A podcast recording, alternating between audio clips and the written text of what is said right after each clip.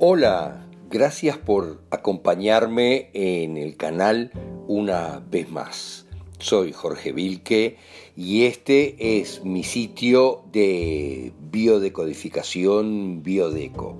Aquí encontrarás las decodificaciones subidas al momento que serán útiles conjuntamente con tu sanación cuántica que te permitirá saber quién eres y por lo tanto por qué tienes ese conflicto. Encontrarás sobre ella también mucha información aquí.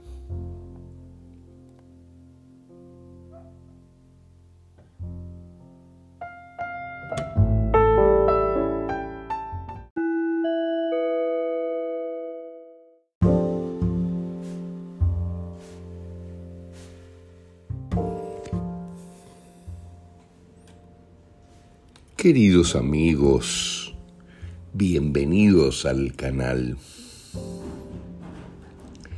En el día de hoy vamos a efectuar una decodificación de algo que está en boga, de una película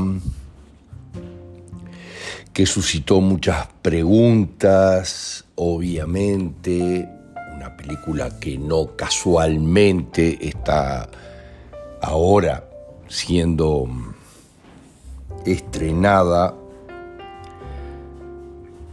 Y nos referimos a la película de la nieve que me hacía recordar a La Sociedad de los Poetas Muertos, una hermosa película totalmente diferente de esta, pero que como todas las películas se estrena en determinado momento por una específica razón y esta no es la excepción.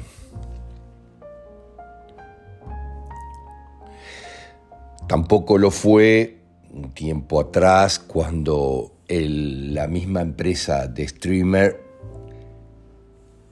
estrenó la película que tenía que ver, el título era Pan, Demia, y se estrenó dos meses antes de que comenzara este tema. Entonces todo tiene que ver con lo que viene para nosotros, lo que viene programado para nosotros. Y hay una suerte de programación predictiva detrás de todas las películas hechas por, en general, la oscuridad para eso mismo, para programarnos predictivamente respecto a lo que viene.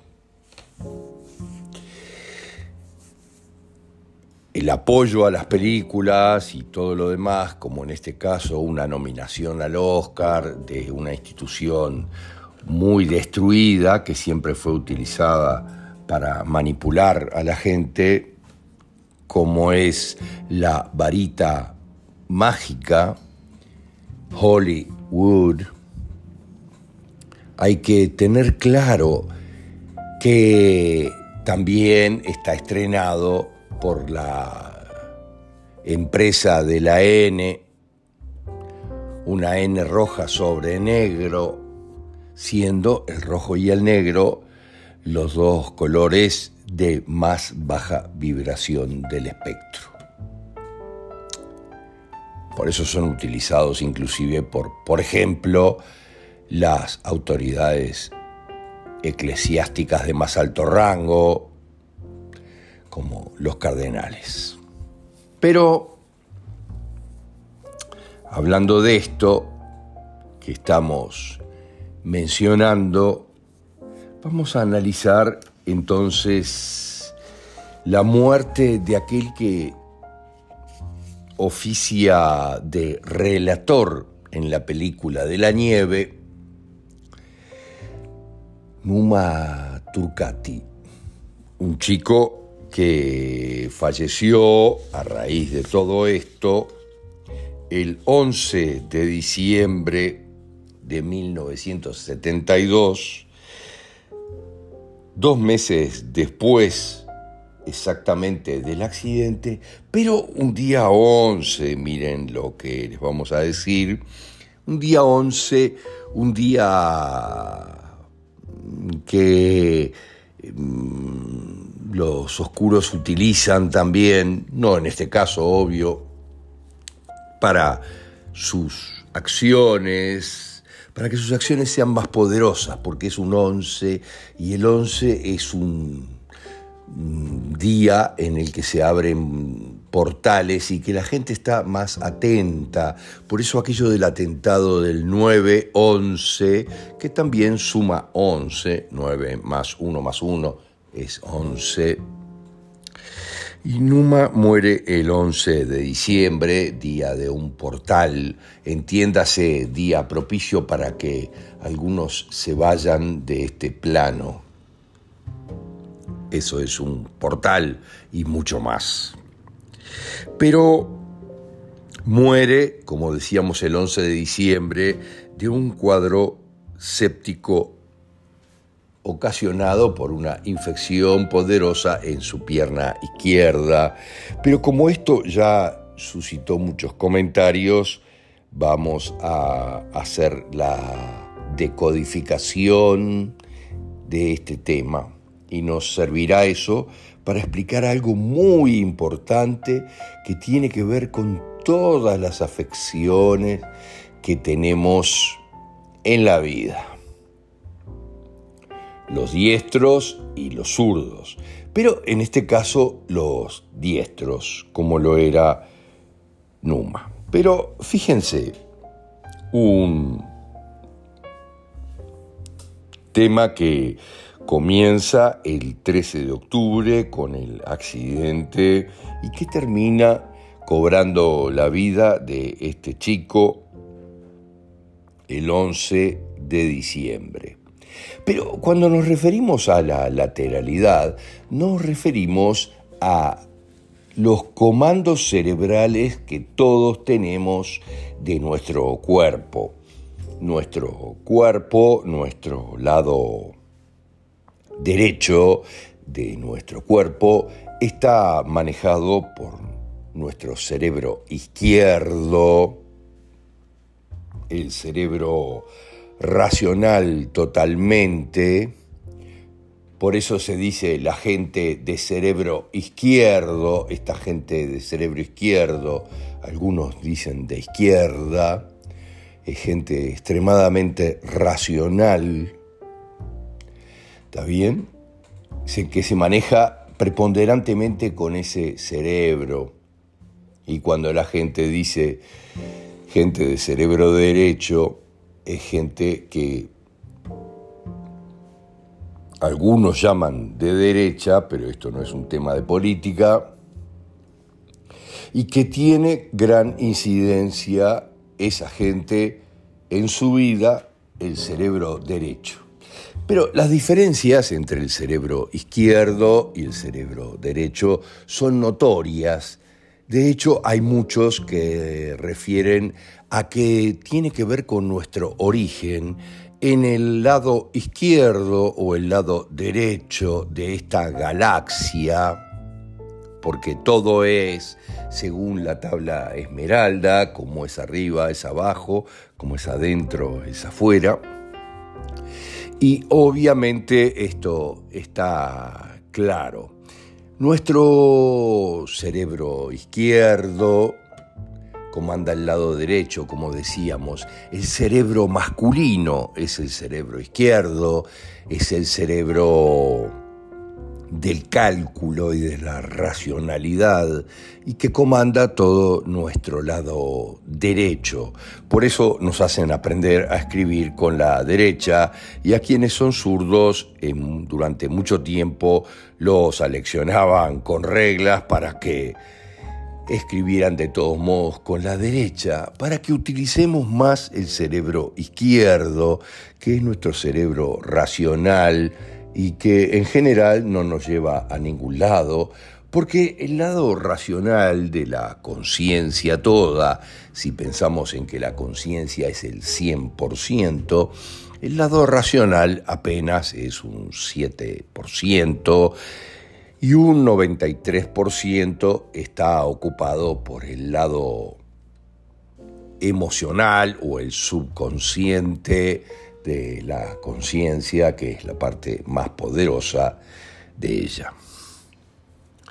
Pero volvamos a la lateralidad y como les decíamos, el cerebro izquierdo, el cerebro derecho, comanda el cerebro izquierdo comanda el lado derecho, quisimos decir, y el cerebro izquierdo, que es el masculino, el racional, 2 más 2, 4, cálculos y alguna cosa más que maneja el cerebro izquierdo, maneja el ataque, la huida, maneja todo lo racional, la respuesta inmediata, racional a las cosas. Ahora, el cerebro derecho, en cambio, es el cerebro femenino, el cerebro más poderoso que tenemos, como las mujeres lo son, en realidad es el cerebro derecho, es poderoso, es afectivo, tiene que ver con los afectos, obviamente con la conexión con lo espiritual y también con la creatividad y todo aquello que nos hace poderosos. Y ese es nuestro cerebro derecho. Como les decíamos al principio, los comandos son cruzados, o sea, el cerebro izquierdo maneja nuestro lado derecho, por tanto cuando tenemos en nuestro físico una afección en el lado derecho, es que tiene que ver con nuestra racionalidad, con nuestra masculinidad, y nuestra racionalidad. Y cuando me digo masculinidad no me refiero solo a los hombres, porque las mujeres también tienen su lado racional y masculino de actuar, como todo tenemos dualidad y lateralidad. Pero cuando tenemos una afección en nuestro lado izquierdo, el lado que Numa utilizaba al mm, darse vuelta, al caminar hacia abajo, en la ladera en la que cae en la película, el lado en el que utilizaba el bastón, o sea, el lado al lado que ayudaba, miren lo que les digo, cuando utilizamos un bastón le estamos ayudando a nuestra lateralidad. Él utilizaba un bastón izquierdo, le estaba ayudando a su lado izquierdo, a su emocionalidad, toda, todo el lado izquierdo, no importa dónde, si en las extremidades superiores o inferiores, inclusive en la cabeza tenemos afecciones del lado izquierdo. Entonces, también en los oídos, obviamente. Pero miren lo que les estamos diciendo. Él tenía la afección en su lado izquierdo. De hecho, se apoya sobre esa pierna lastimada en el accidente y rueda colina abajo en la película al no poder ejercer fuerza en su pierna izquierda, no lo sostiene y rueda cabina abajo, eh, colina abajo, y luego tiene que volverse para atrás en la expedición de sus compañeros y él. Pero Eso nos deja claro que era su lado izquierdo, cosa que él muestra en ese momento, su pierna izquierda, ¿está bien? Afectada por una infección.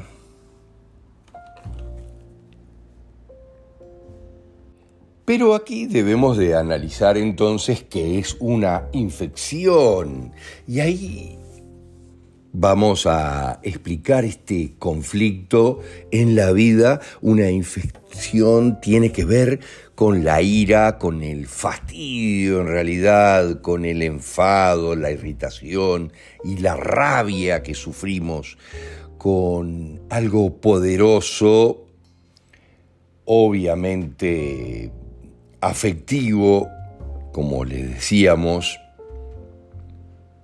como son todas las enfermedades infecciosas, que llevan a un conflicto de separación muy poderosa, en mayor o menor grado de acuerdo al tipo de infección, donde también la infección repara algo en general si tenemos esos conflictos en fase de reparación. La ira, la rabia, el fastidio, el enfado por algo que sucedió es muy complejo, pero hay que entenderlo.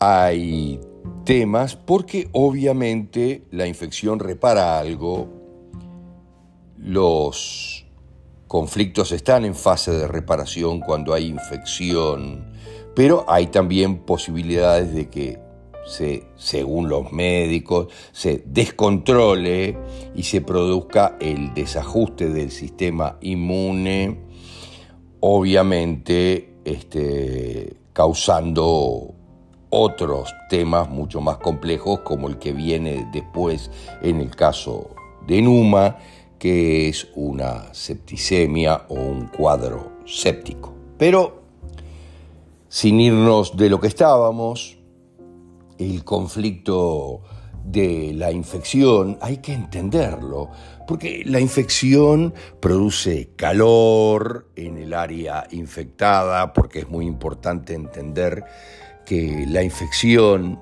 y dónde tenemos la infección tiene que ver con la realidad, nuestra realidad emocional detrás. Entonces, una infección en la pierna izquierda tiene que ver con algo muy poderoso que necesitamos reparar, necesitamos, y algo más que reparar, miren lo que les digo, necesitamos purificar, miren lo que les digo, purificar algo que sí es muy utilizado, obviamente en las religiones, cuando necesitamos purificar, sanar algo en profundidad. Y como todos sabemos, hay tres métodos poderosos de purificación, según todas las religiones lo enseñan, y es por el viento, por el agua, como por ejemplo lo son los bautismos, y por el calor, por el fuego. Y este es el caso de las infecciones. El fuego del calor de la infección purifica el área donde tenemos el dilema. Entonces vamos a entender perfectamente la infección en la pierna izquierda, del protagonista. La pierna izquierda es lo que nos permite avanzar afectivamente en la vida, mientras la derecha es lo que nos permite avanzar racionalmente en la vida, con nuestra parte racional. La pierna izquierda nos permite avanzar en lo que respecta a nuestra emocionalidad. Y entonces este chico, cuando tiene la infección en la pierna izquierda, es que hay algo en su emocionalidad que no le permite seguir avanzando en la vida emocionalmente. Y obviamente ya se dan cuenta de lo que estamos hablando, siendo este chico también eh,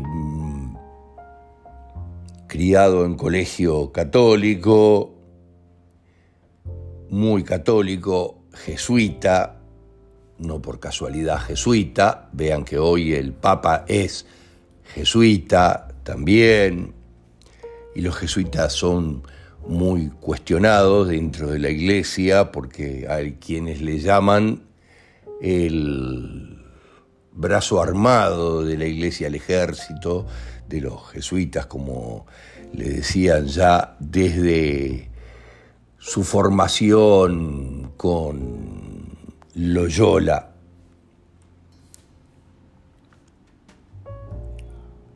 Pero entenderán totalmente para alguien religioso, profundamente religioso, como en este caso lo era Numa, la ira, la bronca, la rabia, la irritación, el enfado que le producía, vamos a decir de esta manera, estarse alimentando, como se estaban alimentando, algo que, miren lo que les digo, algo en lo que ellos nunca quisieron hacer hincapié todo a lo largo de la historia, desde que sucedió, que ni siquiera lo mencionaron, dejaron que la gente lo entreviera, pero no quisieron hablar salvo religiosamente de este tema.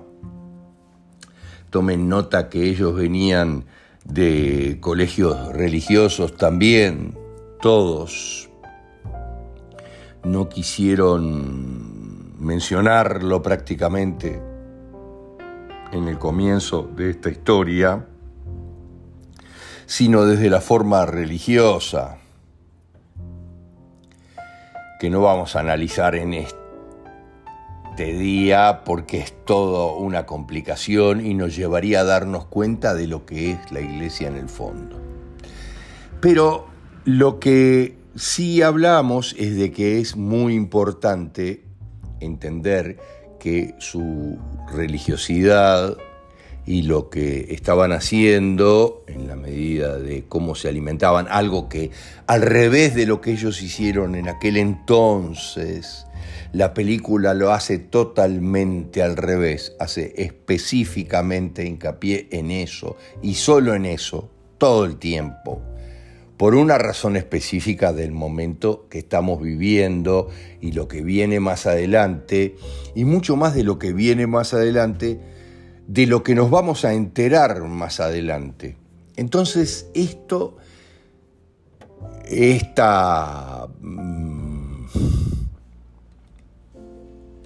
presentación viene a intentar atenuar lo que viene más adelante muy complejo que toda la humanidad se va a enterar, pero y que tal vez ni siquiera los, protagonistas de esta historia entiendan por qué se hace en este momento la película.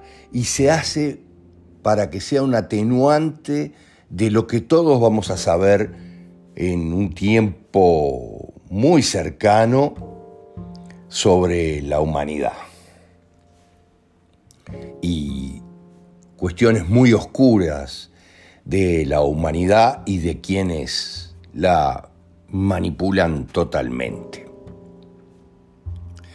Pero como decíamos, aquí está bien claro el conflicto emocional del protagonista que no puede continuar avanzando afectivamente con su propia contradicción interna, con lo que están haciendo, no puede continuar avanzando y por lo tanto no puede caminar con su pie izquierdo, el que necesita una purificación por el calor, la infección.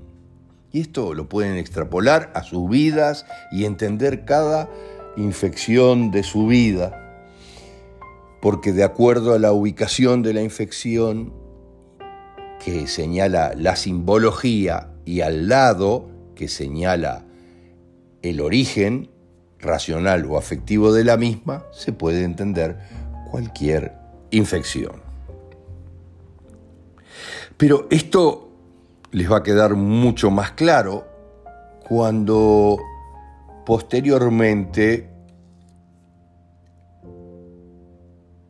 este chico fallece el 11 de diciembre, como le dijimos, día del portal, en los Andes a raíz de un cuadro séptico, entiéndase una septicemia, y aquí entonces es adecuado explicar septicemia.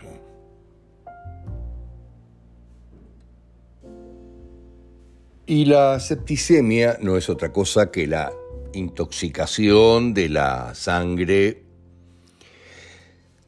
o sea, cuando el organismo responde contra la propia sangre con un síndrome de respuesta inflamatoria sistémica debido a una infección en la sangre, el líquido plasmático. Pero como la sangre se asocia con la familia o los lazos de sangre, tenemos que una intoxicación de la sangre responde a una intoxicación en la familia o respecto a la familia, donde obviamente yo mm, ejecuto aquello que es el conflicto mm, de la acacia, porque miren, la acacia, un árbol que envenena su propia sangre para defenderse de los herbívoros que son depredadores, que se comen sus hojas, pero al igual que en el tema de la acacia, nosotros envenenamos nuestra sangre para mm, que nadie se pueda alimentar con nosotros, no sé si les queda claro, Nadie podrá comer ese cuerpo después de una septicemia. Eso hace la acacia. La acacia de manera muy sabia envenena su sangre para que los depredadores herbívoros no la terminen, no la exterminen.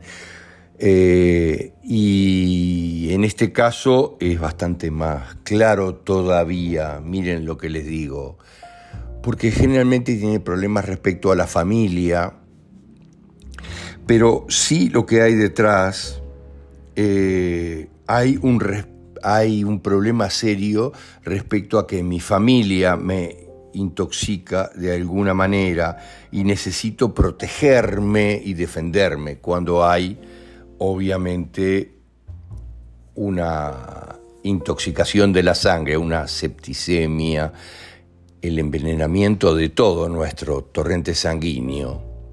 Entonces yo me estoy defendiendo de mi familia en general, pero también estoy respondiendo con diferencias respecto a mi familia. Yo no soy como mi familia, yo soy tal vez la oveja negra.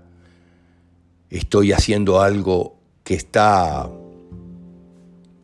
eh, profundamente vedado, prohibido en mi familia, y les, queda claro aquí, en mi familia extremadamente religiosa, eh, estoy haciendo algo que va en contra de las reglas básicas y poderosas de mi clan, y esto tiene que ver con todas las septicemias de todos en el mundo, siempre es así, refieren a exactamente eso. Yo estoy haciendo algo que no es permitido en mi familia, que al revés es criticado en mi familia. O sea, me van a destruir por eso, me van a comer eh, mis familiares si se enteran de lo que estoy haciendo.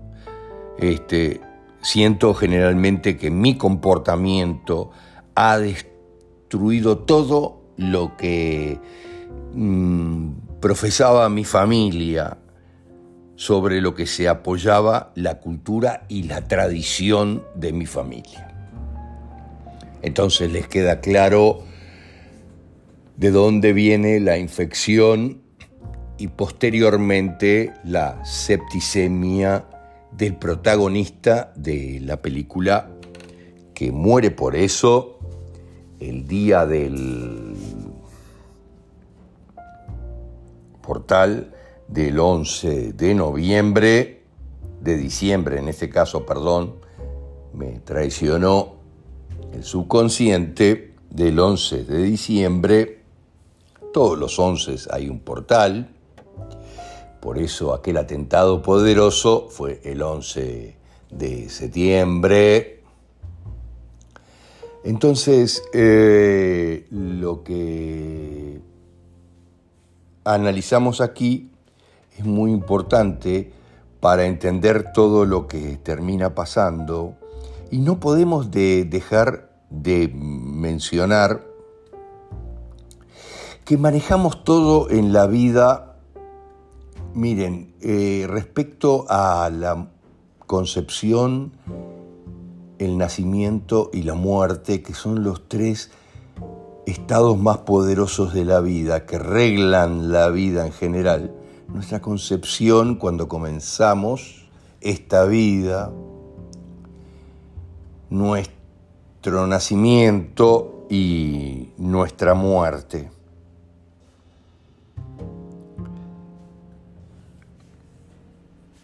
Pero vean cómo es esto. Em, el protagonista nace el 30 de octubre de 1947, cuando nace él y su hermano mellizo, ambos en octubre. Apenas si 15 días después del accidente, miren lo que les voy a decir.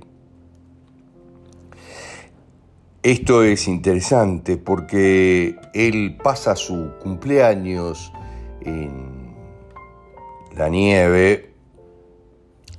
Ahora la concepción de ellos y del accidente, esto es muy importante porque todo lo manejamos de esa manera, como tenemos la idea de que, la idea, pero subconsciente y muy poderosa, de que todo es concebido nueve meses antes de que suceda. Entonces les digo, el accidente debía ser concebido el día 13 de enero de 1972 para ocurrir nueve meses después, el 13 de octubre del mismo año. Nuestro cerebro y nuestra conciencia hacen este cálculo automáticamente. La concepción del accidente es el 13 de enero de 1972. Pero van a comprender entonces con claridad por qué su hermano Leonardo, hermano mellizo, con la misma alma, el mismo ADN en muchos aspectos, fallece el día de concepción de aquel 13 de enero, a su vez la concepción del accidente. O sea, su hermano Leonardo fallece 37 años después, el día 14 de abril de 2009, que más nueve meses es el 13 o 14 de enero, fecha de concepción de ambos, muchos años antes, y también del accidente.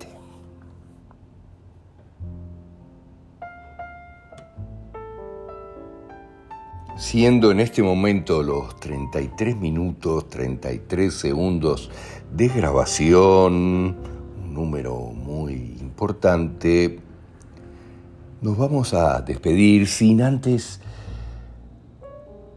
mencionar que su hermano fallece a punto de cumplir los 63 años de concebido, miren lo que les digo, porque él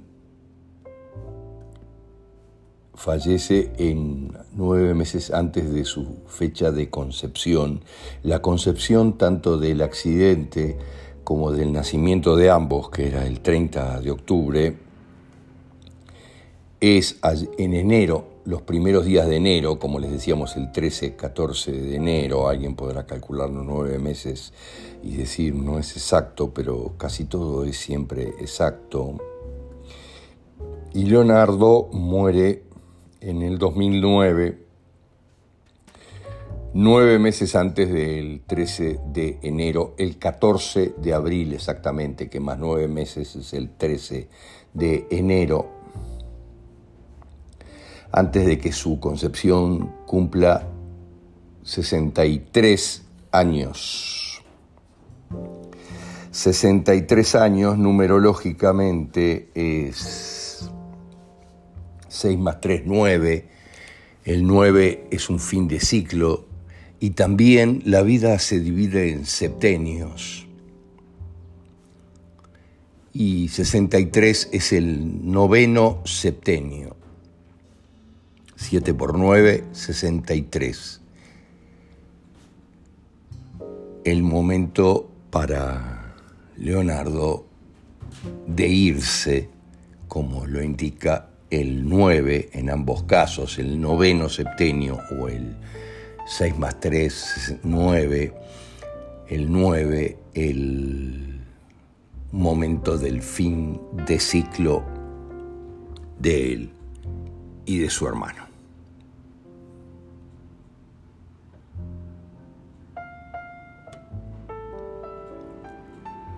Gracias, gracias. Gracias.